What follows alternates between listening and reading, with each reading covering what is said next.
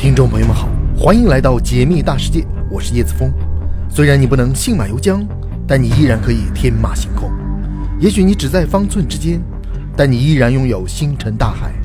请别忘了收藏我的频道，在这里，让我们一起仰望星空，解密大世界。今天我们的主题是：中国天眼发现了可疑信号，来自四百七十光年外的地外文明，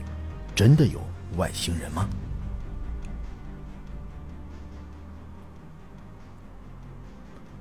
古往今来，人们对天空都存在着一个很大的疑惑：在浩瀚的宇宙中，是否还有其他的文明存在？虽然如今的科技在高速发展，但这个疑惑却从未减少。宇宙中究竟是否真的存在其他文明？会不会只是他们没有被我们发现？又或者说，哪个更高等的文明已经发现了我们，但双方差距因为太大而没有交流呢？你知道吗？人类在很多的外星球，例如金星和火星的地表，都有发现过类似文明存在过的痕迹。甚至有科学家曾大胆推算，地球上之所以会有生命，其实都是其他星球经过碰撞而掉落的某种物质。这些能量流落到地球，所以才产生了地球文明。当然，这一切都只是猜想。我们倘若想知道准确的答案，肯定还需要科学进一步的发展。之前有很多人称自己遇见过外星人。地球各地也存在着很多跟历史进程不相匹配的物品，因此很多科学家都推测，有些奇怪的物件可能就是外星文明干扰后才形成的。但这一切都无法直接证明外星人的存在，因为我们没有什么直接的证据证明这些东西跟外星人有所关系。但在2022年，北京师范大学中国地外文明搜寻首席科学家张同杰在媒体的新闻发布会中表示，他曾使用中国天眼 FAST。捕捉到了一些特别的电磁波信号。张教授明确地表示说，这些信号和人们以前捕捉到的信号有很大的差别，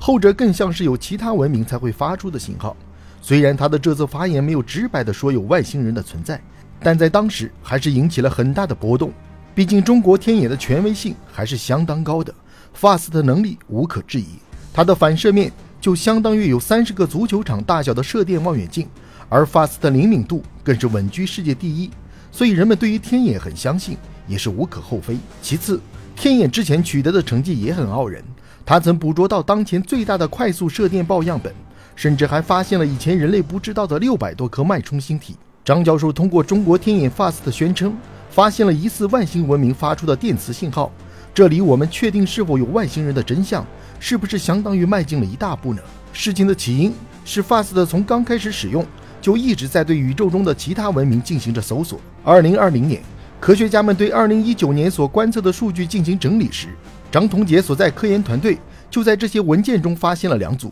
很有可能来自于其他文明所发出来的电磁信号，但他们当时并没有公布出来。直到二零二二年，该团队依然借助 FAST 又从太阳系外的一颗未知行星中观测到了一组很特殊的电磁信号。但经过张教授团队使用 FAST 的仔细研究这些特别的电磁波信号，却发现这些特殊的信号并不是来自于外星球，而是有很大几率来自于我们地球本身。原来搞到最后才发现，这是从头到尾就是一个乌龙。不过这次的乌龙事件却和另一个科学家所提出的理念很相似。1979年开始在宇宙中寻找外星文明的科学家维尔海默，他就曾公开表示，迄今为止。人类探索到的所有号称疑似外星文明发出的信号，其实都是我们自身地球所发出的。他甚至还解释了为什么人类会把自身发出的信号当成其他文明所发出的信号呢？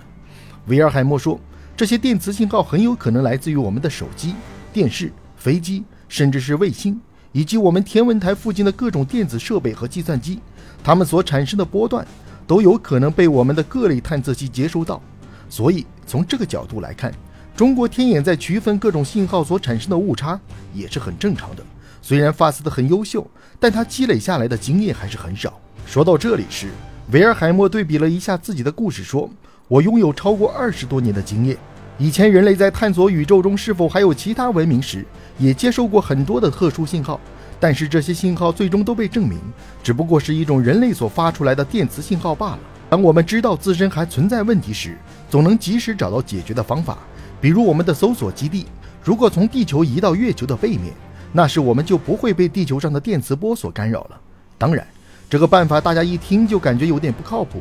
毕竟人类目前还没有发展到能够在月球上建立观测基站的能力。所以又有科学家提出，其实我们可以使用两个或以上的大型望远镜，从地球上不同的地域进行探索，比如一个在中国，而另一个在美国。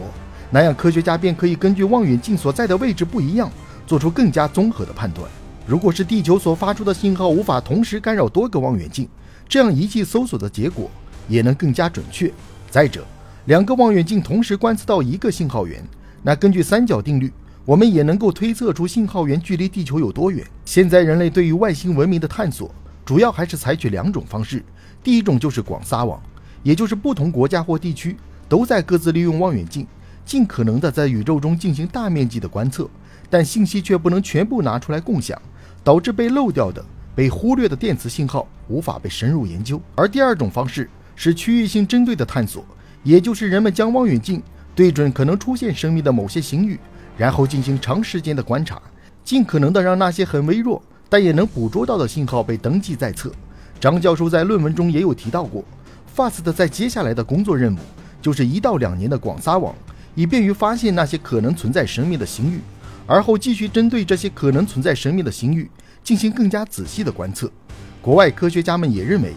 ，FAST 的能力十分出众，要比其他的望远镜更有条件探索宇宙的深处。所以在接下来的十年内，在宇宙探索这一方面，中国要比其他国家拥有更加得天独厚的优势，或许也能寻找到更多的惊喜。